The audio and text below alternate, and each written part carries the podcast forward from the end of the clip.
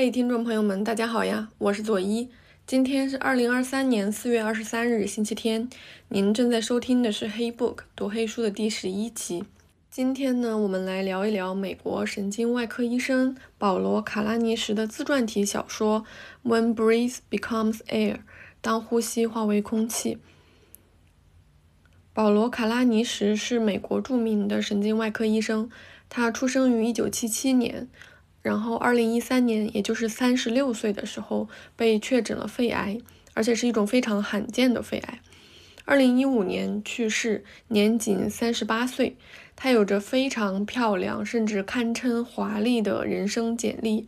先是获得了斯坦福大学的英语文学以及人体生物学的双料学位，然后呢，他在剑桥大学获得科学史与哲学研究的硕士学位。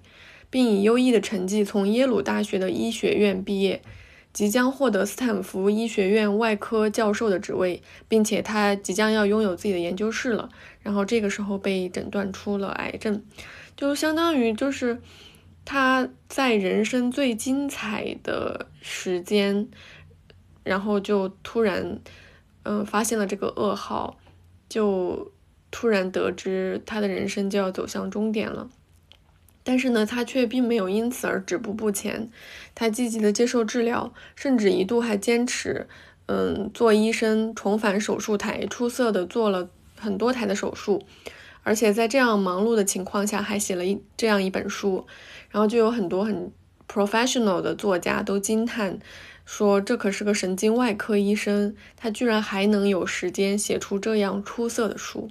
真的是非常不容易。嗯，怎么说这本书它是出色的呢？我觉得其实我本身对于这类书非常的警觉，因为我不喜欢非专业作家写的书，就类似于成功学和工具书，而且我也不喜欢就是读非专业作家写的类似于遗书这样的东西，就是可能我会觉得道德捆道德的捆绑力有点强了，然后我就会嗯有一种。嗯，比较顽固的认知就觉得这类书它的可读性和文学性都相对来说比较差，读完之后就身体很累，但是呢脑袋空空，就有点像花了高价钱买了一顿很难吃的宵夜，吃完之后你就是又心疼钱又觉得难吃，然后又还担心自己身体变得不健康，就很后悔。但是其实这本书它给了我非常多的惊喜。它具有很高的文学价值。我总结起来，我觉得原因有二吧。一个呢，是因为作者的学识，就是保罗，就是这个作者保罗，他的本科是英语文学专业的，他是在美国念的英语文学，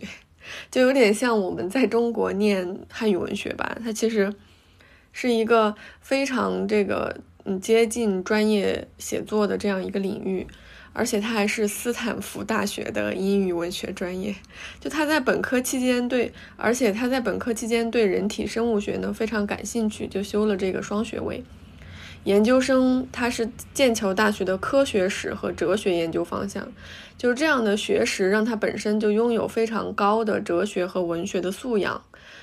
嗯，二呢是因为作者本身的经历，他在校园和医生的岗位上的。丰富的经历让这本书的内容十分的扎实，而且写的非常非常的细腻。一个医学生他怎么从理论的课堂走到现实的病房，中间有非常非常多的小事情都非常有趣，而且确实也让我了解到了很多医学知识。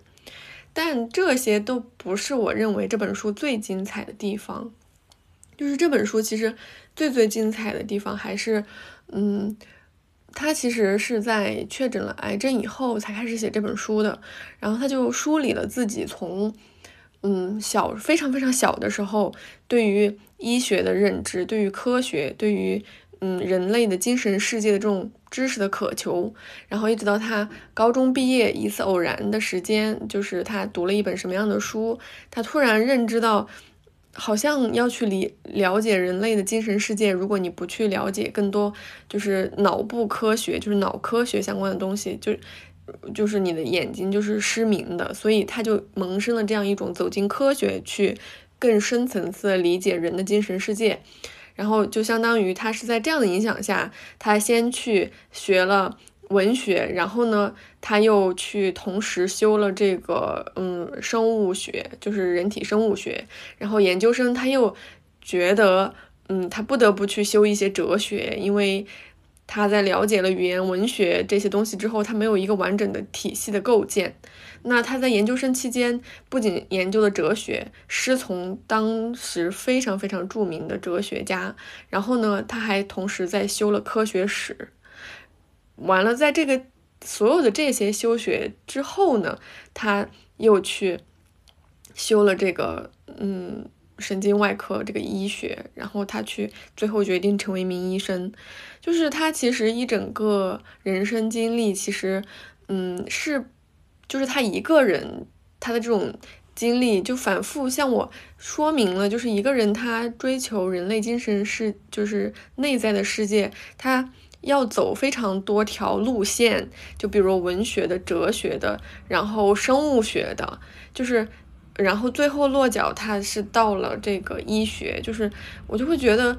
嗯，他真的是尝尽了，这一个人他能够尝，他能够走的几乎所有的办法去理解人到底是什么样子的，然后人的精神世界是怎么样子的。那么包括他最后被诊断出癌症之后，他其实世界观也受到了很大的冲击，他又重新尝试了非常多的办法，让他更深刻的去理解死亡是什么样子的。我觉得这一条线在他的这个人生当中。尽管他三十八岁就去世了，但是这条线在他身上体现的非常非常的完整并且丰富。我就觉得我好像也马上就要三十了，但是我身上却并没有这样完整的一个轨迹。就是我觉得好像我还一直是懵懵的，我去理解，然后这个我去理解看待这个世界，然后去洞悉观察人类的这样一个过程当中，我好像也并没有一个什么。嗯，比较完整的体系的构建，或者是说在各类学科上都有涉猎，所以其实这本书对我来说非常非常有魅力，它就是 很适合我这种嗯很想要去系统的了解人类的这样一个人，就是嗯确实它是很好读的，而且嗯这本书确实它怎么说呢？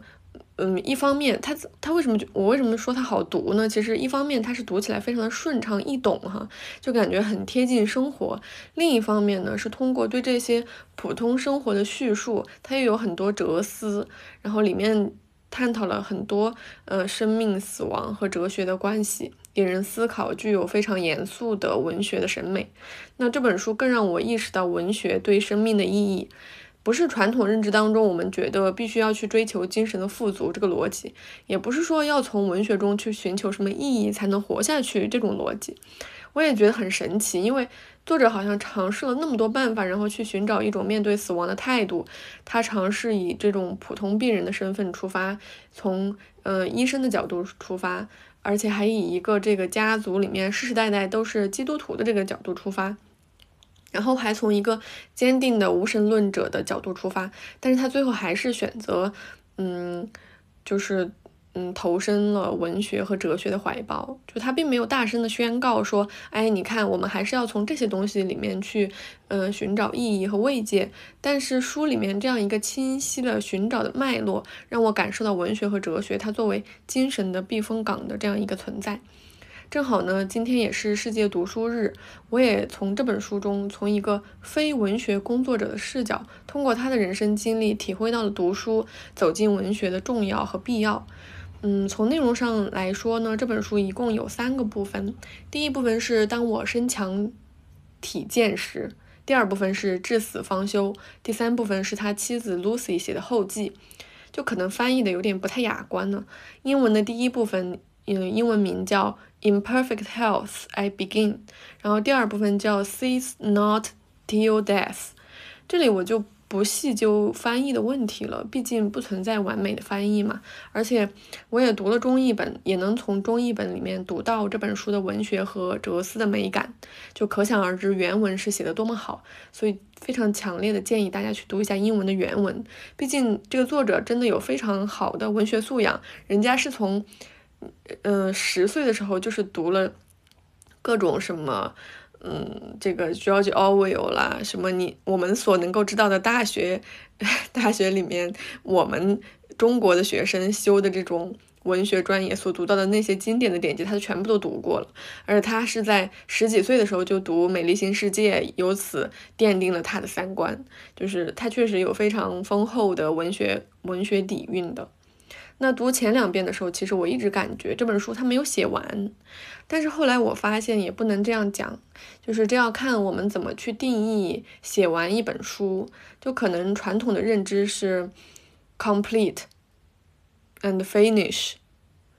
嗯，就可能预感到这本书它是有一个框架，它一定是要具备完整性，然后呢，它内部的元素和元素部件和部件之间大致是平衡的。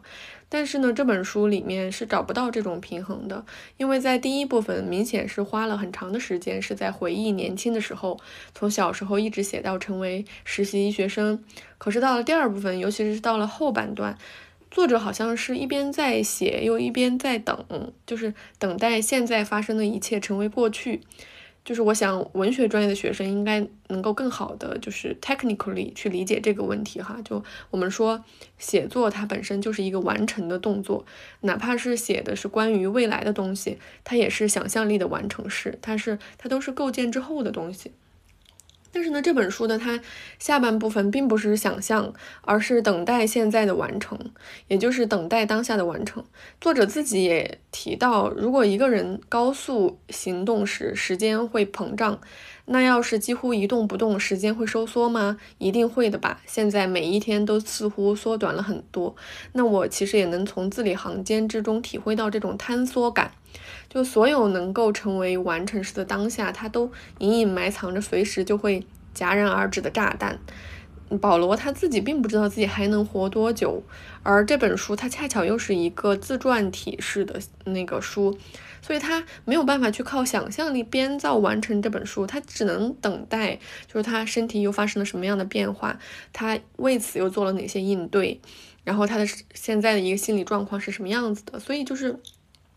我也不知道自己还能读这本书读多久，就好像作者在等待这些素材的同时，也是在等待死亡，而我呢，就是一边知道他可能会突然走向生命的终点，但是。也一边忍不住期盼奇迹的发生。就我一直读到最后，读到保罗写他女儿慢慢成长，然后这本书就走到了尾声。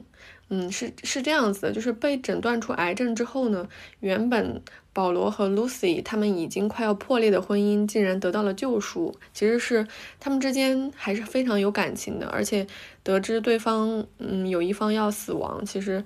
另一方不管是出于爱还是同情，现在就是他们两个的感情又变得很好，这个应该是嗯还是比较好理解的吧。然后他的妻子在后记里面也说，癌症就像一个胡桃夹子，夹碎了他们婚姻当中最坚硬的那一部分，然后留下了最柔软的东西。那保罗其实他也在嗯得知他自己患了癌症之后呢，他就是想尽一切办法。不想让他的妻子余生受苦、孤独终老，他坚持让他妻子一定要答应他再嫁，然后想了各种办法去理财，然后去，嗯，去整理他手上的财产，然后去想办法留下足够多的钱给他的妻子，而且还跟他妻子商量，问他愿不愿意去做试管婴儿，因为，嗯，给他妻子留下一个孩子，因为他不想让他特别孤独。但其实这里面他也，这个过程当中，他也跟他。妻子就是商量过，嗯，一定要经过他妻子的同意，因为他也害怕，嗯，他妻子的后半生要养一个孩子，有可能就是也过得会非常辛苦。其实我最开始读的时候，我会很难受，因为我觉得，嗯，为什么诊断出癌症了，然后还要想办法再生一个孩子？就我不理解这种行为，我会觉得，嗯，是一定要让你的优秀基因传承下去吗？但是多读了几遍之后，我会渐渐，嗯。理解就是这个孩子对他们夫妻二人来说意味着什么，嗯，因为很多东西我觉得其实可能也不能光看书里写了寥寥的几行，就是包括，嗯，这个作者最后给他女儿写类似于遗书这种，然后他的妻子在后记里面就写，嗯，他们当时是怎么决定去要这样一个孩子，我就觉得，嗯，可能确实这一部分是我觉得就是。很多东西都是没有办法感同身受的，但是他会把这个小孩子生下来带给他们生活当中的一些变化，就一点一滴那种快乐和幸福写出来，我觉得还其实还是蛮动容的。他没有说给我一种无法理解的感觉，但虽然我没有办法感同身受，但是我至少是可以理解的。嗯，然后其实接下来其实我就想要简单的讲一下，嗯，我最喜欢这个书的一个 part，就是，嗯，他总结自己有生以来，也不是总结哈，就是他。他写了他从小长到现在这样大，到即将死亡这个过程当中体现出来的他对于生命科学、哲学、文学、宗教的这些认知，嗯，对于这些东西的理解和剖析，嗯，首先其实是，嗯，他最，嗯，他的第一次这个 epiphany 就是一种叫什么顿悟，是他高中毕业的时候，就是他高中毕业，他去了这个，嗯，他。嗯，得知自己被斯坦福大学录取了，然后他最好的朋友被耶鲁大学录取了，然后这个假期他所有的朋友都很早就上学了，但是呢，斯坦福大学开学就很晚，然后他就很无聊啊，他就每天都去找他的一个女朋友，他当时嗯谈了个女朋友是在咖啡馆打零工，嗯，勤工俭学，然后他女朋友有一天呢，就是。嗯，在那个咖啡馆里打扫卫生，然后他去找他，然后他女朋友就拿了一本书扔给他，就说这本书你应该看看的，你一直在读那些特别有文化的破书，怎么就不可以看看低级趣味的东西呢？就是那是一本五百多页的小说，名字叫做《撒旦：不幸的卡斯勒医生的心理疗法与治愈》，就是，嗯，这个作者他读完了这本书之后，他一下子就。受到特别大的冲击。他原文是这样写的：这书没什么内涵，本应该很有趣的，但真的没什么意思。就 是就是，你看这本书它本身不是那种很高质量的，可能也不是严肃文学什么的。不过呢，里面倒是漫不经心地提出了一个假设：思想不过就是大脑运转的产物。我被这个想法震撼了，甚至动摇了我对这个世界幼稚的理解。嗯，就是他其实一下子就意识到了，哦，他一直探寻的那种人类的内心的思想 minds，然后这个精神世界，他其实是最后是通过 brain，他是通过一个很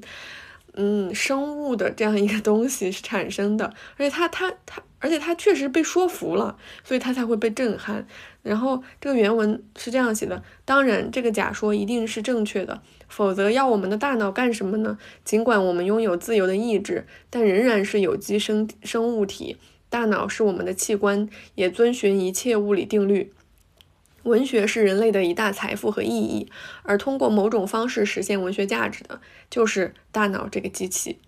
这真是神奇的魔法。那天晚上，在自己的房间里，我打开已经翻来覆去看过好几十遍的红色斯坦福课程总目录，手里拿着一支荧光笔。之前我已经标记了很多文学课程，现在我开始寻找生物和神经系统科学的相关课程了。嗯，这个就是他通过一本非常。低级趣味的小说，然后被受到震撼，他突然理解了我们所追求的文学价值，他必须要经过大脑这样一个机器，然后他不得不承认，对吧？就是我们尽管要去追求很多那种，嗯嗯，就是没有一个具体的物理实在的东西，去追求那种精神层层面的这种东西，去追求一种精神存在这种东西，他必须。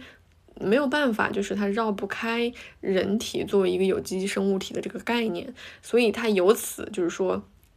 尽管他要学的是英语文学，但是他也对这个生物和神经系统科学产生了兴趣，于是他就走上了这些就是双条这个双线的修学的过程。然后呢，他去他在大学，然后他就嗯去那个暑期他就找兼职。其实是是类似于做那种夏令营的研究吧，然后呢，一般同学们都会找那种跟自己的专业很相关的。然后他当时就是有两个选择，一个呢，他是在科学氛围浓厚的亚特兰大国家灵长类研究中心做实习研究员，其实就是研究这种灵长类动物，其实是他跟生命科学，他研究的生命科学是相关的。然后另一个呢，是在塞拉高山的。嗯，一个营地里，一个厨房打下手。然后他选择了后者，他决定去厨房里打下手，因为他他说的非常清楚，他说我要么去研究生命的意义，要么就去亲自体验和经历生命的意义，所以他最后选择了去这个高山营地里打下手，他决定去亲自经历和体验生命的意义。我觉得这一个转变非常非常的重要，也不是一个转变吧，就是这个选择它很重要，因为。我会，嗯，如果大家读了书，就会发现啊，确实，他就是一个亲历派，他就是一个实验派，他就是非常非常想要去亲身经历这些东西，才知道他才知道他到底是什么样子。他其实这样的选择的习惯，奠定了他这一生的基调，包括他后面为什么要选择去做医生，然后在做医生之后，嗯，他又一边在。呃，给这些病人做手术，一边经历这样实体的死亡，然后一边又去探究人类精神世界，就是他一直都是一定要亲身经历过这些东西，他才知道是什么是什么，what is what。然后这也就决定了，其实他一整个的三观都是围绕着这一句话来的，就是他一定要去亲自经历和体验生命的意义。那在斯坦福呢，他其实嗯非常的幸运。他师从这个 Richard Rorty，就是他当时说，就是大概同时代在世的哲学家中最伟大的一位。然后在这个老师的指导下，这个原文是这样说的：我开始看清构建语汇系统的所有原则，并掌握一系列的工具，能用能用特定的方法，从特定的角度去理解人类的生命。伟大的文学作品能提供属于它本身的工具，吸引和催促。读者去运用他们的语言系统，然后呢，他的这个论文研究的就是 What Wait Waitman 的作品，然后去嗯去努力去理解这个嗯惠特曼所说的生理与精神共存之人。但是呢，他说在这个论文收尾了，他的论文当然得到了一致的好评，质量是非常高的。但是论文写完之后，他突然明白了一个道理，就是。惠特曼也跟他一样，也没能建立一个连贯完整的生理与精神共存的语汇系统。嗯，但是呢，他觉得惠特曼的失败的尝试对他是有启发性的。哎，你看到了吗？就是他一直都在追求去寻找生理的和精神共存的这样一套系统，就是他到底要搞清楚人类的精神世界究竟是怎样通过这种生物机能发挥这样的作用的。嗯，确实，他就是属于一个非常辩证的，从一个哲学的角度去思考这个最基础的问题，去思考这个，嗯，客观和主观的这两者之间的关系的问题。然后他的一生都在为之而做努力，所以在他快要毕业的时候，他就总总觉得他很不安，因为他总觉得还有很多问题没有解决。对，就是其实就是刚刚我们说过的这种这种问题没有没有被解决，所以就是。嗯，他去申请了斯坦福的英语文学的硕士，然后这个时候呢，他其实，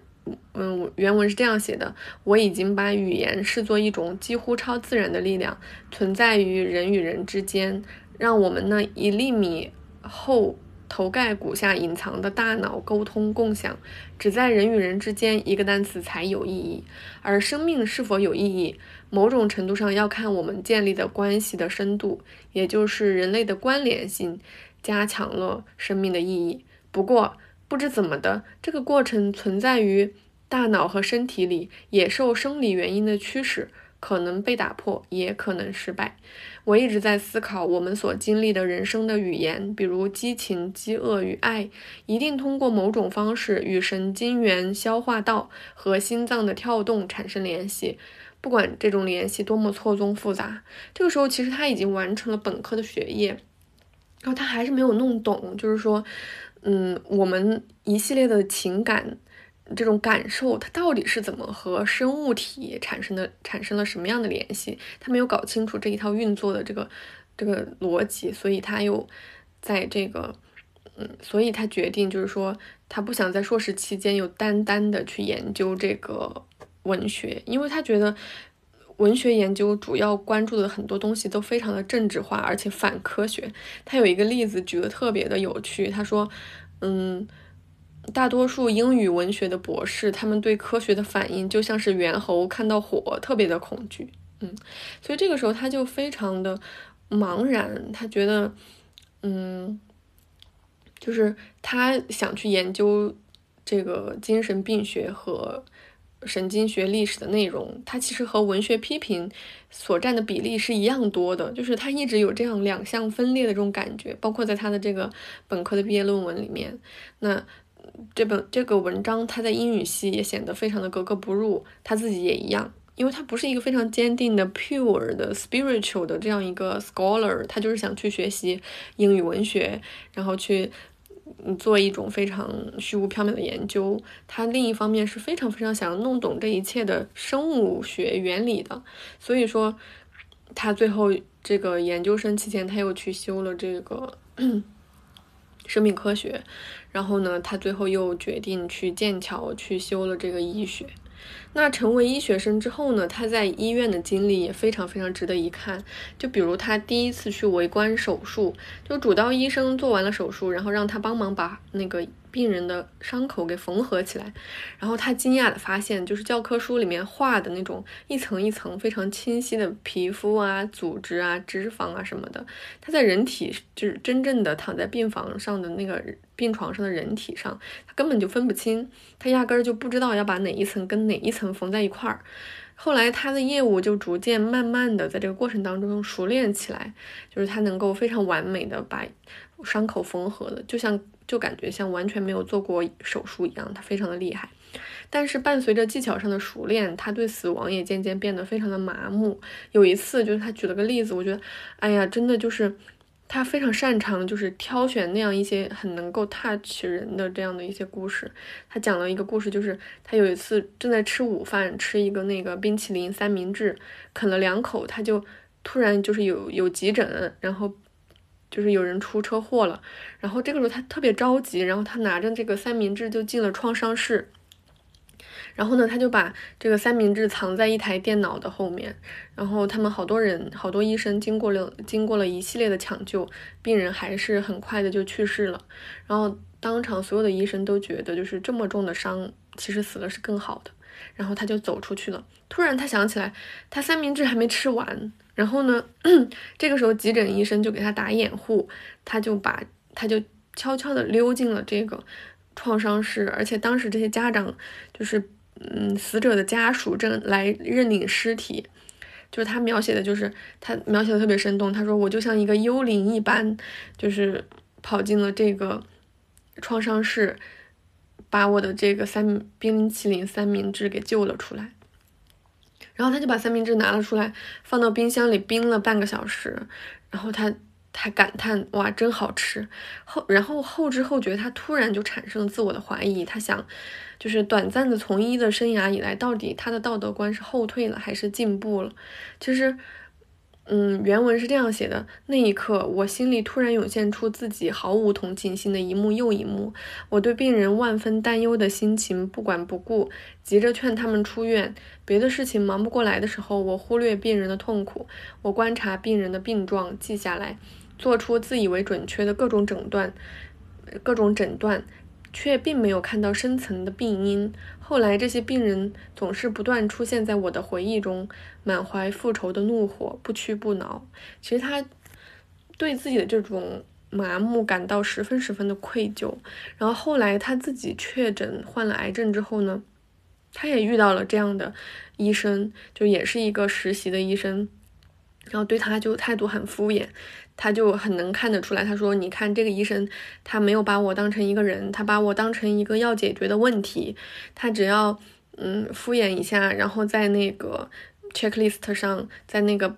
框框里打上一个勾，他今天就可以下班了。就是我会觉得天呐，就是这个职业就是让人不得不可能渐渐的要麻木了。但是其实医生就是作者本身他自己会有一种很很。”很强的这种道德感知，他会时刻自省自己要应该去怎么样对待病人，然后怎样去把病人当成人。但是在这，他并不是一开始就是一个完美的、具有非常高道德水准的医生。就他在这个过程当中也经历了非常多摇摆，经历了所有的医学生都经历过的这些折磨。那最后他突然发现，生命对于人它到底意味着什么？嗯，是。带带有尊严的生活，而不是一个简单的一两行字、几张纸，然后被笔画两笔就这样轻飘飘的没有了。那患了癌症之后呢？他说他经历了完全相反的正常的癌症患者所经历的五个阶段。就正常的癌症患者，他经历的阶段是否认、愤怒、讨价还价、消沉和接受，而他是完全相反的。他最开始他非常平静的接受了，然后他开始慢慢的就变得很消沉，然后中间他还在一直问他的主治医生，他到底能还能活多久？完了之后，他就开始愤怒，然后不敢相信这是他的命运，因为他其实，嗯，从病人的角度，从医生的角度，他都能够理解，就是最难的地方就是他不知道自己还能活多久。就如果还能活两三年，他就是会继续回手术台，他会继续去做医生。然后如果只能活一两个月，他可能就要去计划这种旅行，他可以。死在旅途中，然后如果只有两三天，那他可能就是待在家里，哪儿都不去。但是问题就是，他不知道自己到底还能活多久。所以说这个过程当中，其实他又去，嗯，寻求了非常多的方式，让他自己去理解他的死亡。就是比如说，在这个过程当中，他又去，嗯，投向科学。但是呢，科学研究细胞分子，还有那种无穷无尽的生存数据的曲线都没有办法指引前进的方向，因为，嗯，虽然现代医疗科学非常的发达，但是其实并不能准确的预测这个癌细胞的这个病变它到底，嗯，可能维持多久，然后它它吃药去抑制这个癌细胞的扩散，到底又有怎又又有怎样的效果？于是呢，他又去转而求助于文学，就是他去读这种什么，嗯，癌病房、不幸的人、伊凡·伊里奇之死、心灵与宇宙，还有沃尔夫、卡夫卡、蒙田、弗罗斯特等等，就是只要跟癌症病人回忆有关的这些东西，与死有关的东西，他都是如饥似渴的阅读。然后他他老是说。他要从中开辟一条路，好为自己去下个定义。他好不容易能够亲身经历死亡，所以就是觉得，嗯，他之前就觉得我已经能够亲身经历死亡了。但是这样呃，这样是不是就没必要再去求助于文学和学术的著作？但是他后来发现，要理解自己这种直接的体验，还需要把它放回到语言文字之中。就是海明威也曾经描述过这些经历。你获得了丰富的体验，然后退避三舍，进行深思，接着将体验付诸文字。嗯，其实这个也是挺好理解的，就是其实思想思维它不是一维的，它其实是非常非常纷纷繁复杂的。但是你需要把它用这种二维的文字把它写出来，其实是一种一维的展示，因为因为先后顺序它本身就是一维的。就是先写这个字，再写那个字，你把它，嗯，一行一行的写在纸上，其实就是在理清自己思路的这样一个过程。所以说，嗯，他又就是他突然就意识到，他从，嗯，生命科学里面没有办法了解到人生的意义，然后呢？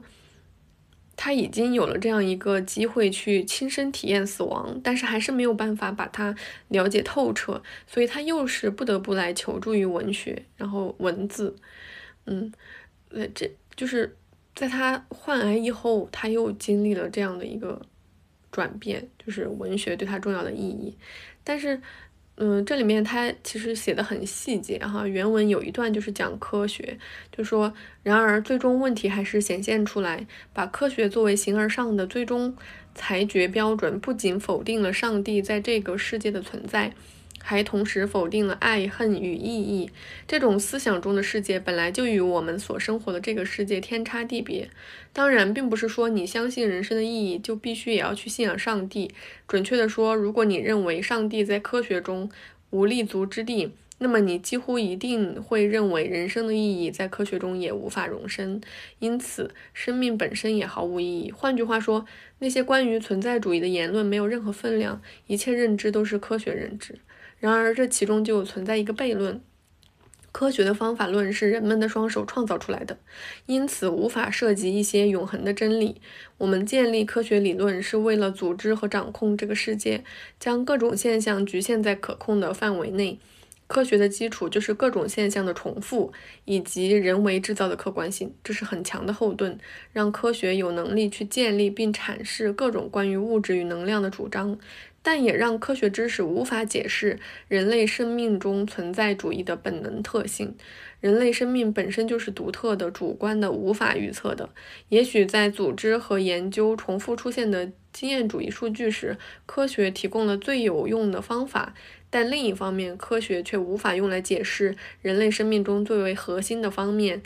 希望、恐惧、爱、恨、美、嫉妒、荣誉、软弱、奋斗、痛苦和美德。其实这里，其实，嗯，站在作者自己的这样一套世界观里，他认为科学其实是没有办法去帮助人类理解人生命中最核心的方面。那么，他认为人类生命最核心的是什么呢？就是希望、恐惧、爱、恨、美、嫉妒、荣誉、软弱、奋斗、痛苦和美德。这一切都是内在的。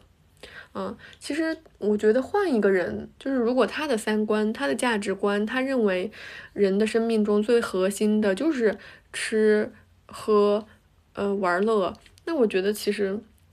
他也到他可能会完全推翻这一本书。嗯，就我读到这里，我会突然一下子意识到，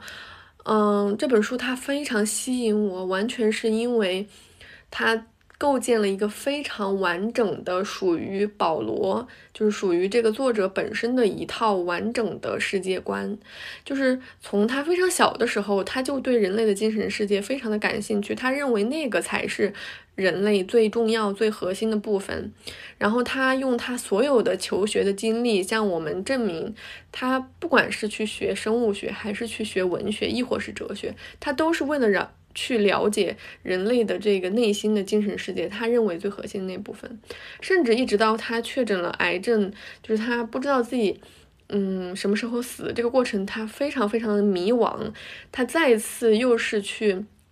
讨论了科学和文学以及哲学这之间的辩证的关系，他还是再次认为科学没有办法完整的，就是让一个人理解。人类最核心的部分，他还是要求助于文学，是因为他认为这个人类最核心的部分就是这些，是这些抽象的，嗯，是这些精神层面的东西。所以我会觉得天呐，就是他，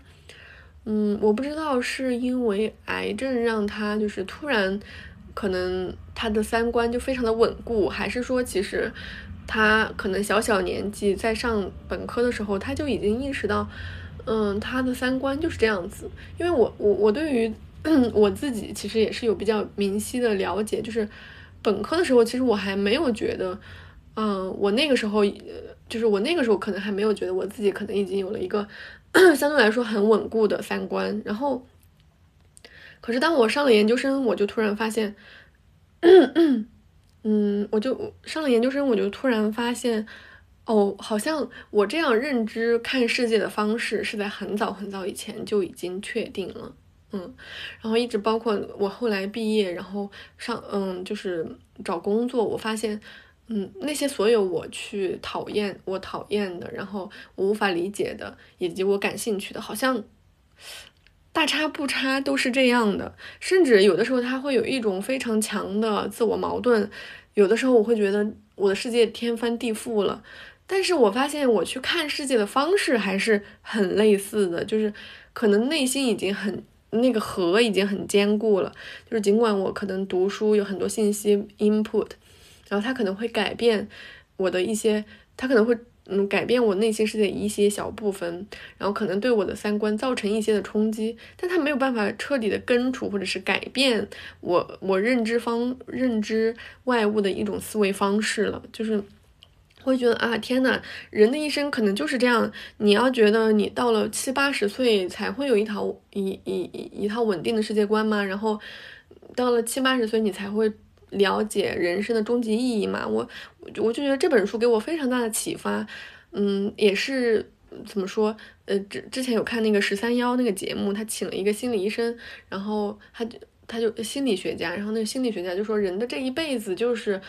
被困在那么一两件、两三件非常非常小的事情，就是你尽管根本就没有发现，它可能在你的潜意识里，那两三件事情就决定了你以后面对所有分叉口的这些选择。嗯，然后我就觉得读完这本书，我更加能从这个人身上了解到，他其实这一生当中，他很早很早就奠定了他一生的追求，他就是想追求人类的精神世界，而且他而且他的方式一直都是一样的，他就一直在科学，就是嗯这种嗯什么神经神经外科，然后生物学这种科学史类的这些研究，就是科学的这一边，然后和另外。文学和哲学这另一另一边是双线并行，在这种辩证关系当中去寻求，嗯，人类的精神世界的真相，而且他一直都是一个实实在在的体验派，他就是想亲身经历这一切，甚至他认为死亡给了他一个很大的机会，让他去亲身经历这样一个慢性死亡。然后我觉得天呐，确实就是，嗯，我我们对死亡的认知是没有办法感同身受的。然后这本书它给我的最大的力量，也不是他通过死亡教会了我要怎么去生活，然后他通过了教会了我，嗯，他通过他的死亡教会我是啊，我原来死亡是这样子的。我觉得都不是，就我之前看到了那么多对他的书评，都说，嗯，他通过死亡告诉了就是我们人类的这个意志是多么的顽强。我觉得我完全没有读出这些，就是我觉得死他是完全没有办法感受感同身受的一种东西，但是在他。因为死亡，就是在他的面前，然后逼他去可能去一直去探寻，